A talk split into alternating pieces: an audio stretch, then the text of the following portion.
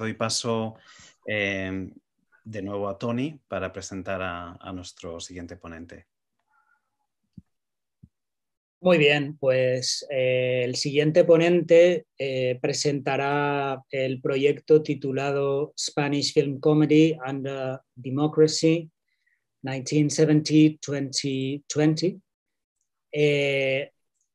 que bueno, es un proyecto de, Matt Hilburn, al cual conocí hace unos años en Durham, eh, Matt, no sé si te acuerdas.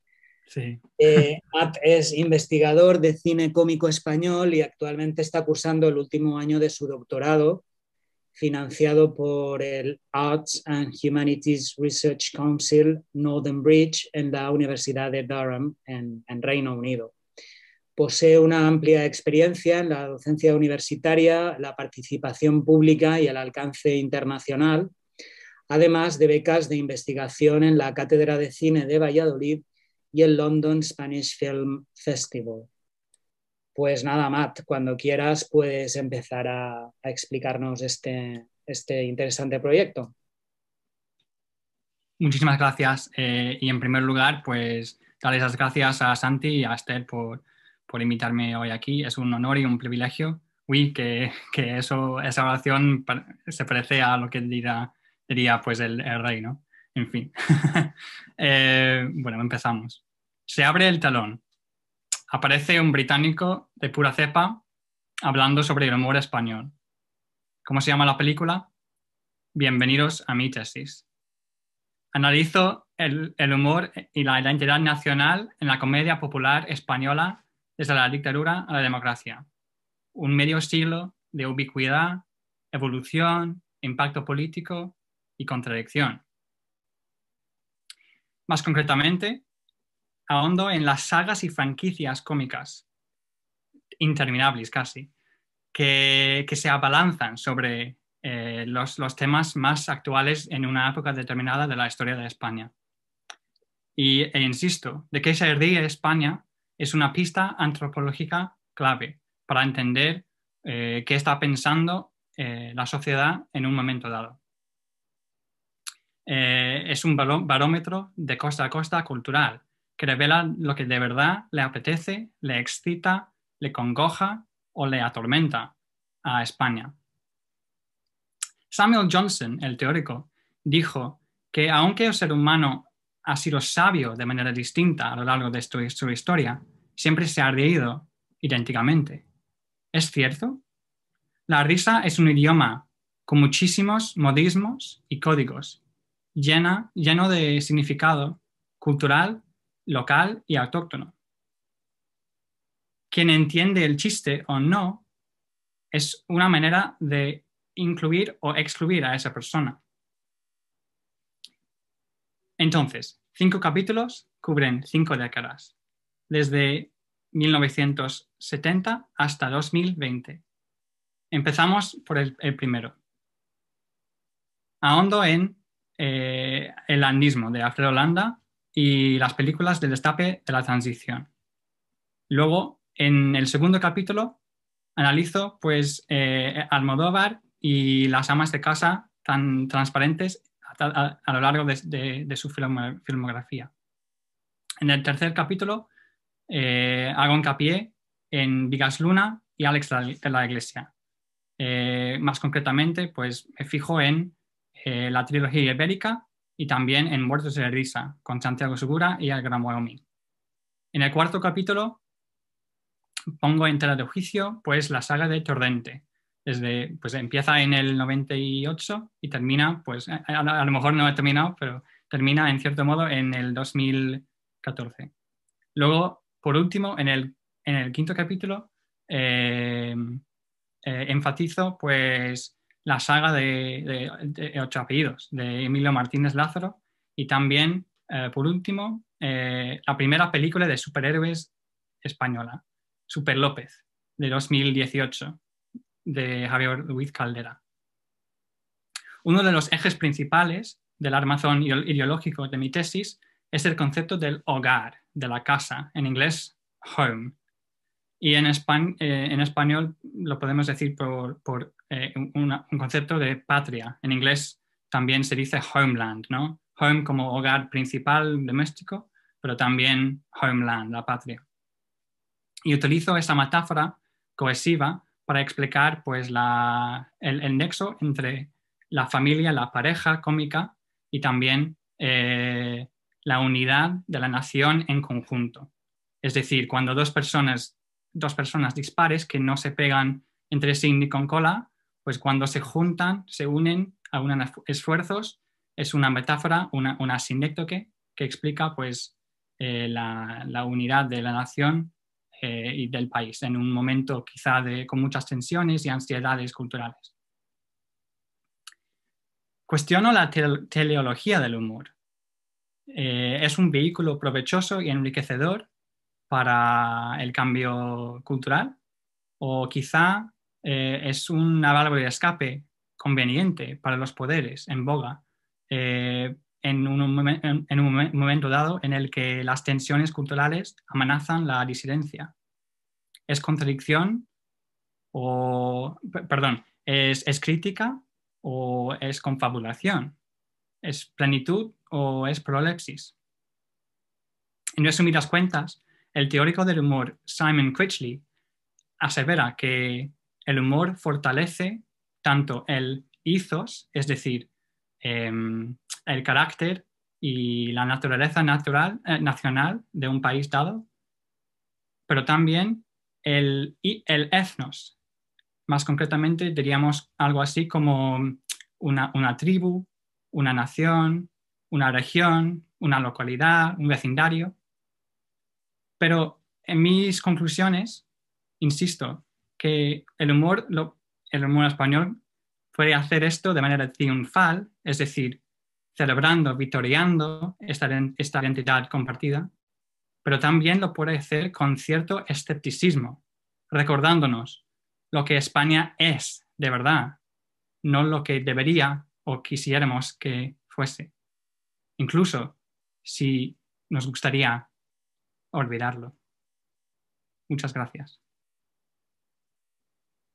Pues muchas gracias a ti, Macio, por, esta interesante eh, presentación y, mm, de un tema además que, que es muy, bueno, que, es, que nos hace pensar, ¿no? que nos hace reír, pero al mismo tiempo nos, nos hace también pensar eh, mucho en, en, cuestiones importantes. Vamos a, pasar al, al, quinto proyecto de hoy, eh, que es en el ámbito eh, también de los estudios ibéricos, en este caso de los estudios ibéricos comparados. Em, y, es una tesis doctoral em, en, portugués, a modernidad difusa, a recepción hispánica de Eugenio de Castro, em, de Miguel Felipe Mochila, que está realizando en la Universidad eh, de Évora. y como la presentación que nos hace Miguel va a ser en, portugués, ya que es la lengua en la que, en la que está escribiendo su tesis doctoral, me permito cambiar ahora de, lengua. Miguel nos presenta después en en portugués y, después ya pasamos a la discusión eh, en español. Em, Miguel, boa tarde, bem-vindo. Muito obrigada também por, por aceitar o nosso convite e, é um prazer também eh, que estejas aqui conosco. Eh, Miguel Felipe Mochila, como estava a dizer, é leitor do Instituto Camões da Universidade de Porto Rico e também é membro investigador do Centro de Estudos Comparatistas da Universidade de Lisboa.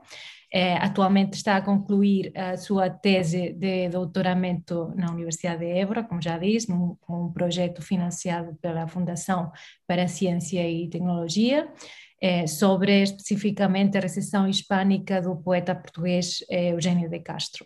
Na área dos estudos ibéricos, o seu trabalho centra-se na definição da modernidade literária ibérica e as suas relações transatlânticas, e neste âmbito já publicou, por exemplo, alguns trabalhos como The Express of uh, Originality, Eugenio de Castro in the Context of Hispanic Modernity e Eugenio de Castro, Eugenio de Castro e Miguel de Unamuno.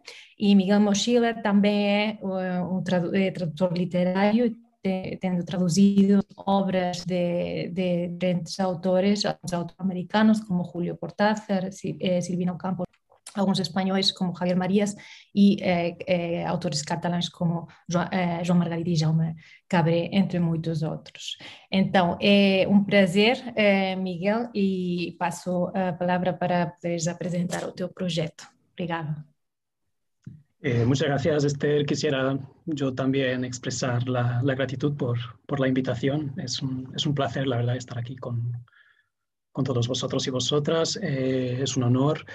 Eh, me paso al português para comentaros sobre, sobre mi tese, sobre mi projeto.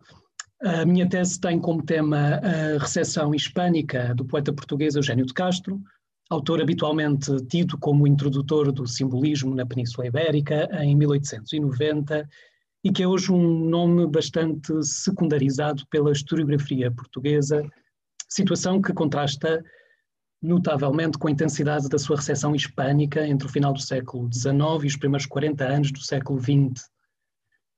Esta é, pois, a pergunta de partida do meu trabalho. Como pode o poeta português mais lido, traduzido e comentado em Espanha ao longo de 50 anos ser hoje praticamente ignorado em Portugal?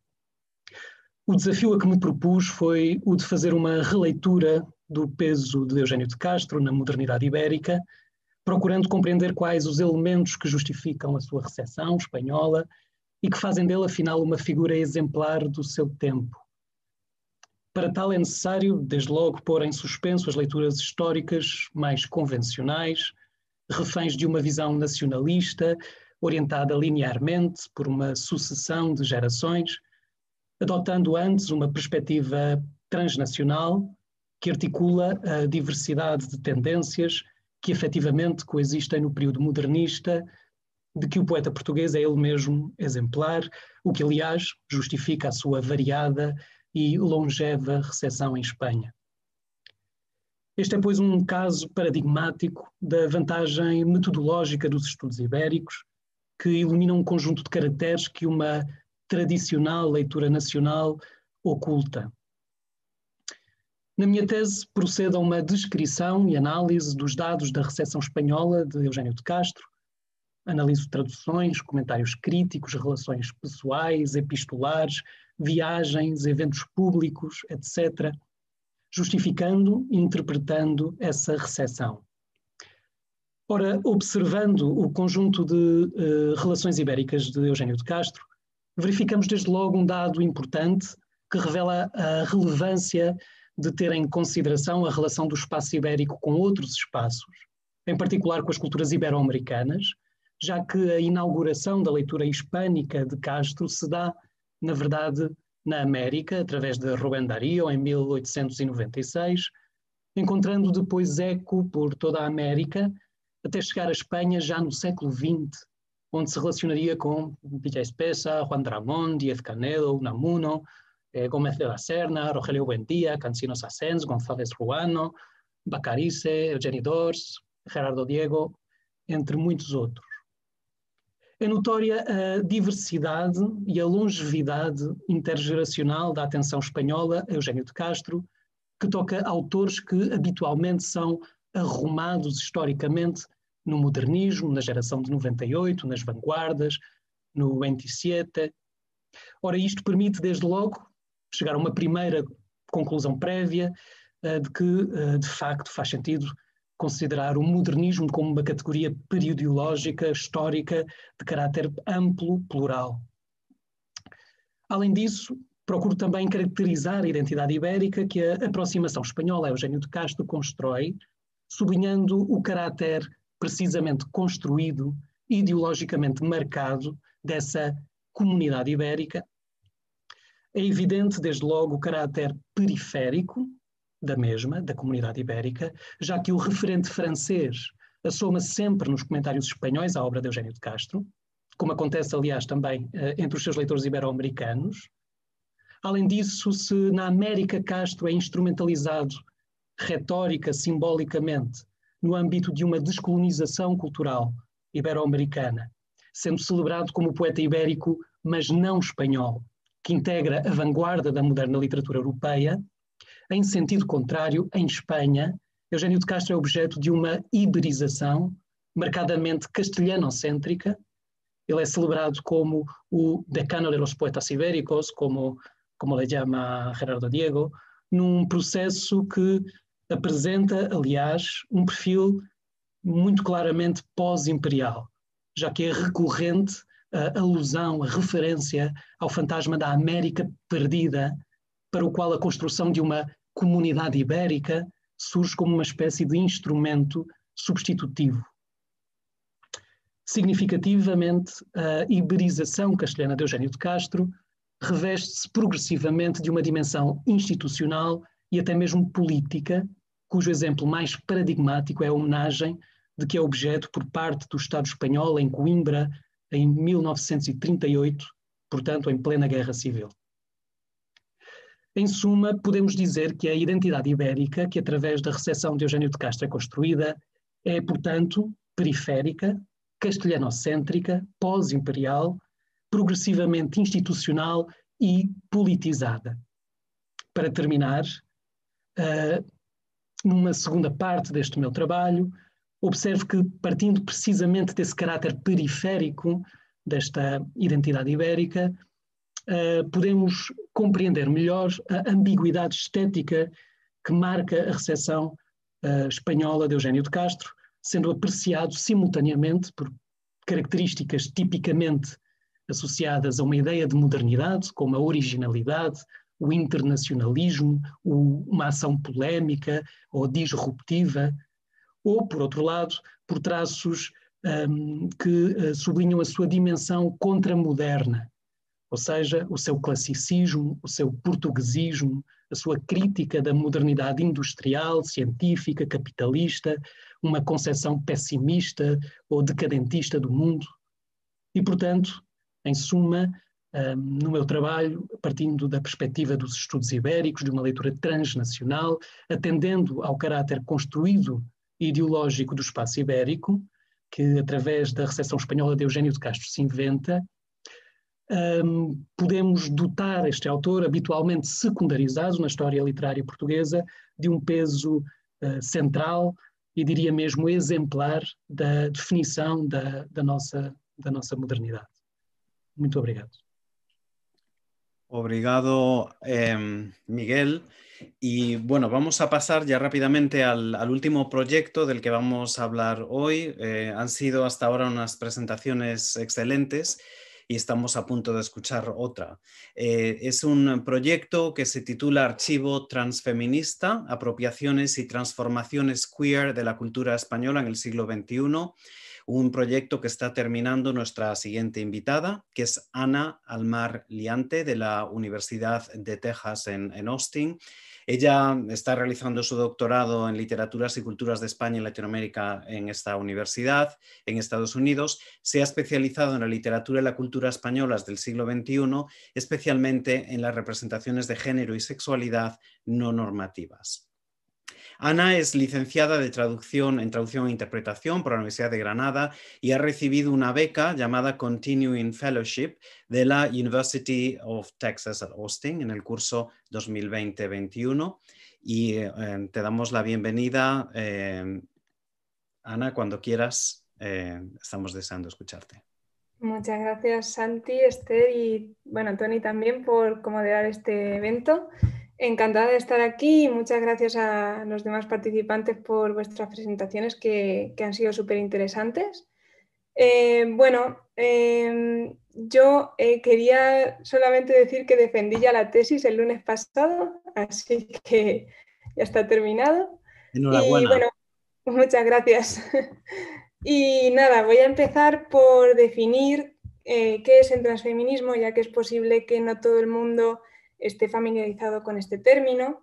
Transfeminismo en España, que es en concreto el que yo estudio, eh, es una corriente del feminismo que surge más o menos a comienzos de los 2000, es una corriente heredera del activismo queer eh, español de los años 90 y se caracteriza por dos cuestiones en, en particular, principalmente ampliar el sujeto de representación del feminismo, por un lado, y por otro lado, también lleva a cabo un giro geopolítico. Eh, ampliar el sujeto de, representación del feminismo se concentra en lo que sería el prefijo trans. Por un lado, porque el prefijo trans sirve para cuestionar el binarismo de género, es decir, desnaturalizar la relación sexo-género dando cabida bajo el feminismo pues, a subjetividades trans. Eh, por otro lado, trans también, eh, si pensamos en el contexto de los 2000, se traducía como transversalidad. O sea, trans quiere decir transversalidad y era una especie de traducción de la interseccionalidad que servía para dar cabida a otras mujeres como podían ser eh, mujeres negras, mujeres lesbianas, migrantes, eh, prostitutas, con diversidad funcional, etc. El giro geopolítico al que me refería eh, pues está relacionado con escoger una palabra en español transfeminismo frente a la palabra queer.